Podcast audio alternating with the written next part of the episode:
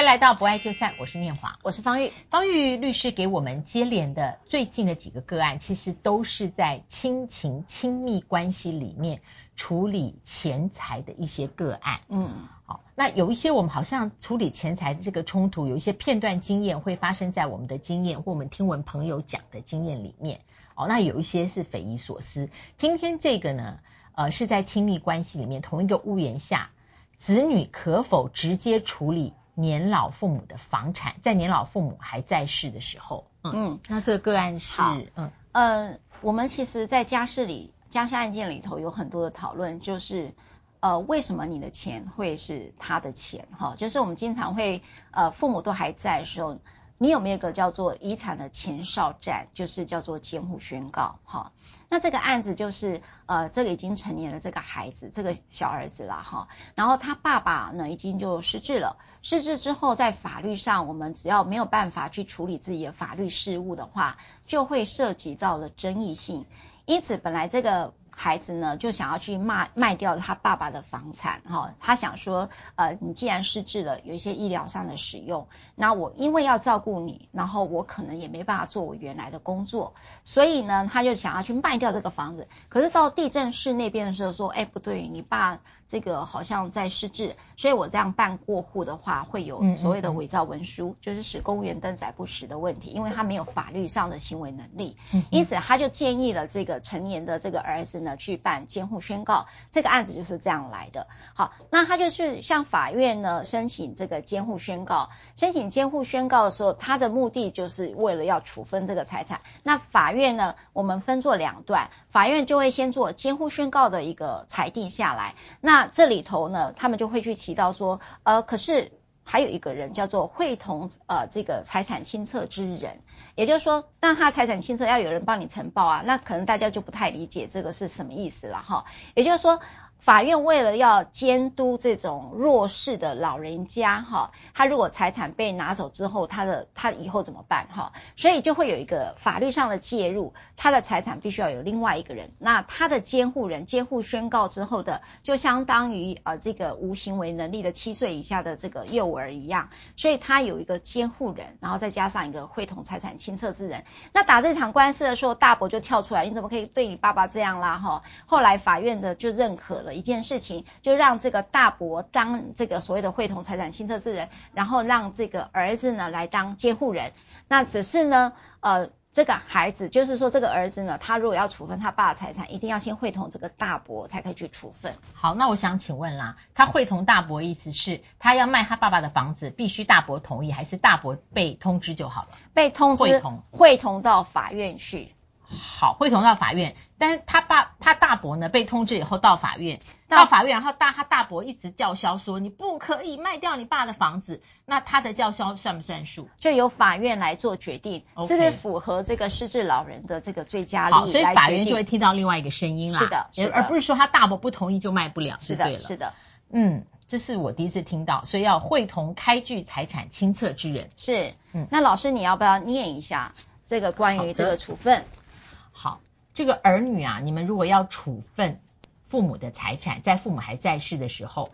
那么法院呢会按照职权，好，就这个配偶、四等亲之内所有的亲人，最近一年有同居事实的其他亲属，比方说你要处理你爸财产，那这个人就是你妈哦。还有啦，主管机关、社会福利机构，blah blah blah，这个呢选为监护人，然后同时再指定还要有一个人叫做。开具财产清册的人，一个人叫监护人，一个人叫开具财产清册的人。好，那所以你如果想处分你父母亲的财产，在父母亲还在世的时候，你可能是监护人，但是呢，你还要会同另外一个人叫财产清册之人。嗯，好，老师，你听了这个，你有什么看法？呃。第一个，我我觉得不要进入谈到他父亲失智的这个个案，因为失智这个话题太大了。是啊，在今天，呃，就是在任何情况下面，子女要处理父母的财产，在父母还在世的时候，如果父母没有任何的意见，那就没有什么好讨论的。父母没有表示意见，这个地政士是不敢处理产权嘛。嗯，我拿你的财产，那我都不知道你的意见，我怎么可以帮你盖章？嗯，对，所以呃，我觉得如果把它把这个架构简单化，就像我们前几集讲的，今天这个儿子说我要卖我爸的房子，为什么还要法院同意？嗯，牵涉到财产的事情的时候，就不要觉得亲密关系可以略过法律。亲密关系没有比法律大。我觉得很多亲密关系，你会不会？你三十年的家事经验，亲密关系碰到司法，很多人脑筋都想不清楚，就是亲密关系比法律大。他儿子如果今天想清楚是，你就是要拿别人的房子，这房子不是你的，嗯，为什么不需要法院同意啊？他现在这句话，这个故事原因是我要卖我爸爸的房子，为什么还要法院同意？你跟你爸爸，你不要站在父跟子的角色、社会角色看。你就公民的角色，你是一个公民，他是一个公民，你要卖他的房子，当然要法律同意呀、啊。嗯，我老师你真的太棒了，每次没有棒，我只是觉得说，在亲密关系里面，很多人都把亲密关系，你要用它对自己有好处的时候，就无限放大。对，我跟你是怎样怎样，为什么不？是，哎，是。但是呢，当你要要钱的时候，亲密关系呢，就就跳过去了。对对。就是以爱之名被 abuse 啦，对，就以爱之名的事情挺多的哦。哎，这儿子也没有讲到爱嘞，他只说我要卖我爸的房子，为什么要经过法院同意？他的脑筋真的是很有问题。所以你看哈，就是说我们在亲密关系里面，我们好在很，我觉得记记得是在最早吧，我就在讲，呃，华人对于亲密关系的定义是模糊界限，你只要跟我画了界限，好像我就不是亲密关系了，所以。但是老师刚才讲出一个观点，好像亲密关系，你以为就什么都可以做，就无限上纲上纲了吗？所以再怎样的亲密关系都不可能略过法律，那个法律两个字你就称之为界限。我想请问，我们把这个案子放进来，成年子女认为父母日渐老去，所以这个财产如果父母还没有分给他，或没有给他处置权，因此就心怀怨怼，这种情况在你的家事案件多吗？父母还在哦。我跟你跟跟各位讲，老老师我说，很多的孩子都有个观念是，父母的财产就是我的财产，就是反正，对不对？对，sooner or later。所以你会发现，呃，他孩子多一点，像我们这一代的话，通常就是我们上一代就是这边四个小孩、五个小孩到八个小孩都有哈，你就会发现手足就开始去算计。呃，父母亲的财产这件事情你怎么分？请问预立遗嘱对于处理这种子女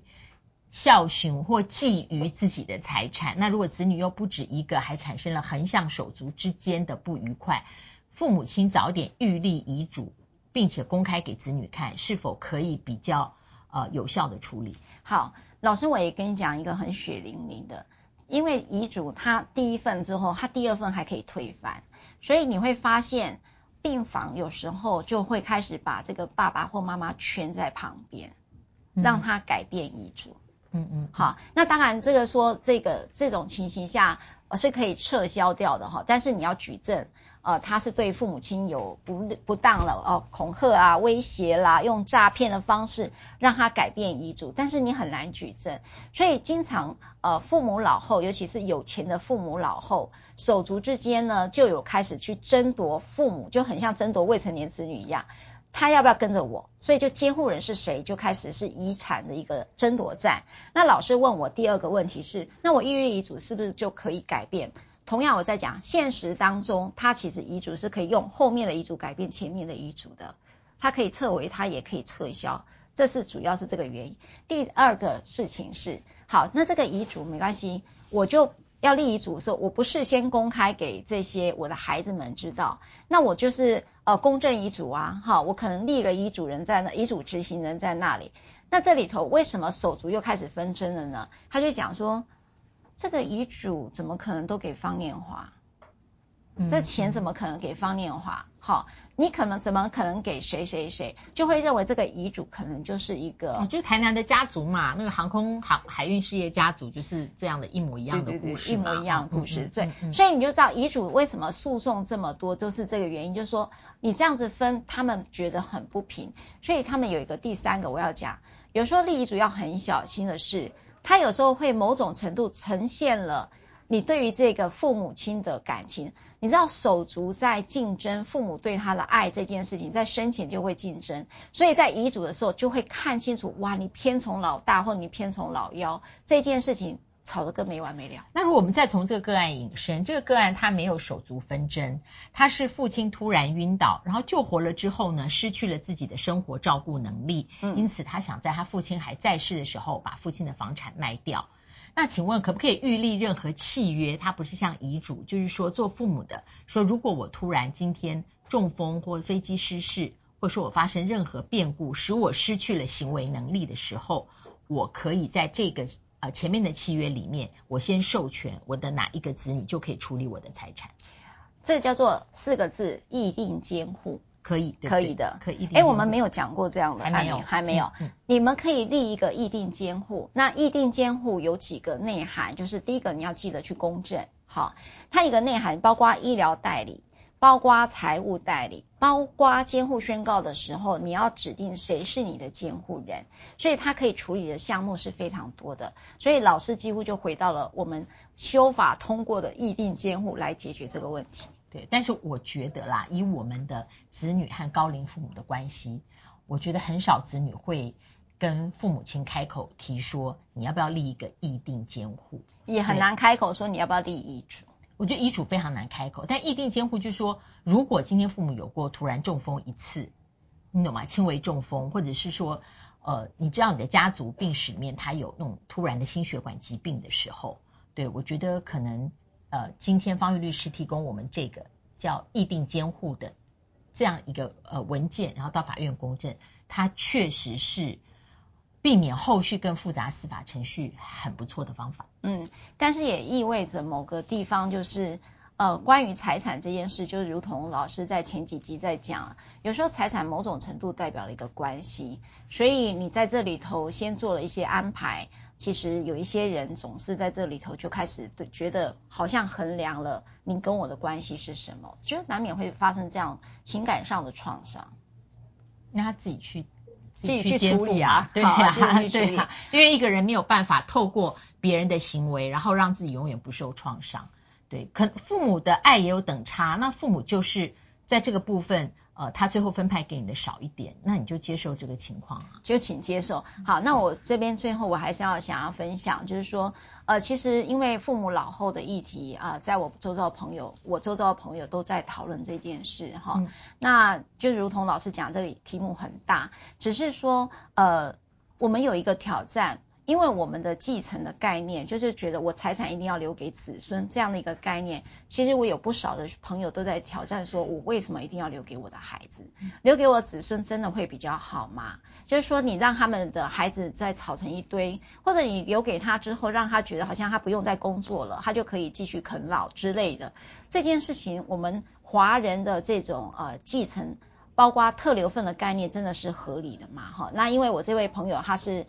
啊在美国待很多年，他是他说在美国根本没有这个特留份的概念，没有我的财产就我的财产，我的财产不会变成你的财产，即即便你是我的孩子，所以他认为说我这一辈子努力辛苦的钱应该回流到社会上去，所以呃，我觉得每个人观念都在不同的变化，所以我想要冲撞几件事，就是说为什么你父母的财产会是你的财产？嗯。所以这个，呃，方玉律师留下这个冲冲冲撞，呃，留给大家，不管听 podcast 或者看了这集之后，默想。呃，刚刚有一句话，我觉得是今天可以 take away，就是你一辈子所努力的积蓄回流给社会，那是不是取之于社会，回流给社会？呃，比在一个亲族之间垂直不断的继承享用，会创造不同的意义。好，不爱就散，那么不要忘了按赞、分享、开启小铃铛，我们下次再会，拜拜。拜拜。